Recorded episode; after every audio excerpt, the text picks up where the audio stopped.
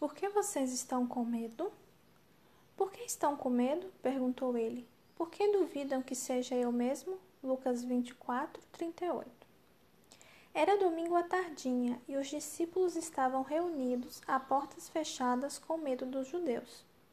Eles estavam tensos, pois haviam sido amigos íntimos de alguém que havia sido crucificado dois dias antes, acusado de insurreição contra as autoridades constituídas e estavam temerosos de que pudessem ser presos a qualquer momento e terem a mesma sorte. O futuro, portanto, lhes parecia muito incerto. Além disso, estavam agitados e em suspense com os rumores de que Cristo havia ressuscitado. Mas, apesar desses relatos, eles não estavam preparados para um encontro pessoal com ele. Em meio a esse clima de medo e incerteza, Jesus repetidamente apareceu entre eles, saudando-os com as palavras: Paz seja convosco.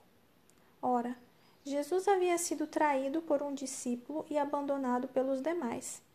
Ele podia agora começar a repreendê-los por sua falta de fé e covardia. Podia ter-lhes dado uma lição de moral.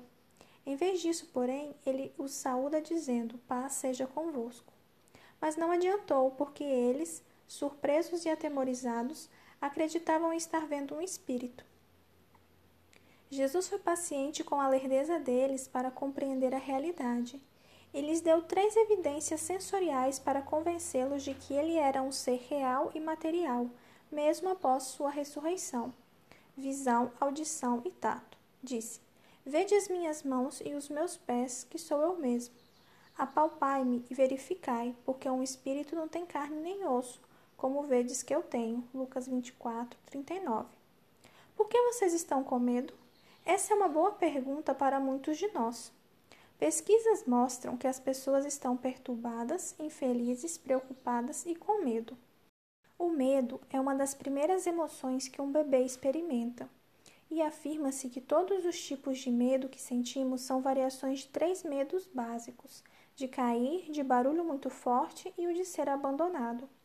A maioria de nós aprende a superar os dois primeiros. Entretanto, o medo de ser abandonado é o pior de todos e pode se tornar mais intenso com o passar dos anos. Não é nada agradável ser abandonado e deixado sozinho em qualquer idade. Mas Jesus garante que nunca nos abandonará. Eis que estou convosco todos os dias. Mateus 28, 20. Disse ele: Não vos deixarei órfãos. João 14, 18. Acredite nisso e viva muito bem acompanhado.